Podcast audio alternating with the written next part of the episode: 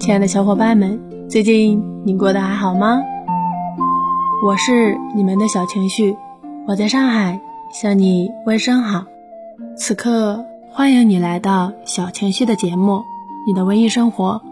今天呢，我简单的跟大家推荐几个比较值得看的人文纪录片，分享给大家。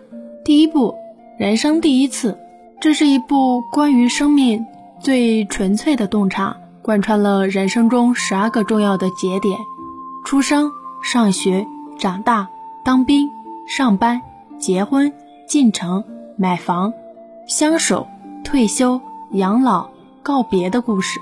豆瓣评分高达九点一。第二部，亲爱的，不要跨过那条江。想当初我看这部韩国纪录片的时候，真的是哭得稀里哗啦的。我十四岁就认识他了，我们相爱了将近八十年。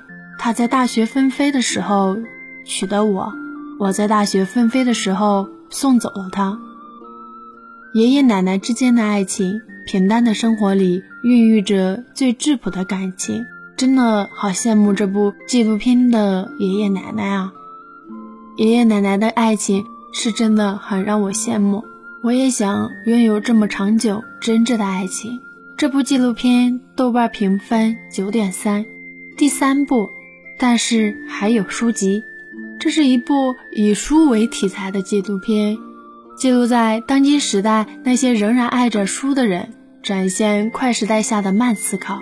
有空你们可以去看一下。第四部，人生七年。这部纪录片我一直想看，但是我不忍心看，我怕看完了之后就没有什么可看的了，真的很耐人寻味。这部 BBC 纪录片拍摄于1963年，该片选择了十四个不同阶层的七岁小朋友，每七年记录他们的变化。如今那群小孩子们都已变成老人，通过他们十四个人的人生片段。我们或多或少会收获到一些宝贵的人生经验。豆瓣评分高达九点六。第五部第三集，世界上除了南极、北极，还有第三极，那就是西藏。这部纪录片里，除了西藏绝美的景色之外，还有很多西藏人民和大自然之间和谐共处的故事。豆瓣评分高达九点四。第六部人间世。纪实类医疗纪录片，二零一六年第一季一经播出，因其真实的反映病人的痛苦与医者的艰辛，被誉为年度现象级纪录片。泪点超低的人真的哭得不能自已。我曾经哭到第二天早上去看我的眼睛的时候，发现自己的眼睛已经红肿了起来，根本没法看。这部纪录片豆瓣评分高达九点七，真的是质量中的保障。欢迎大家去看。好了，今天的节目小情绪就分享到这儿。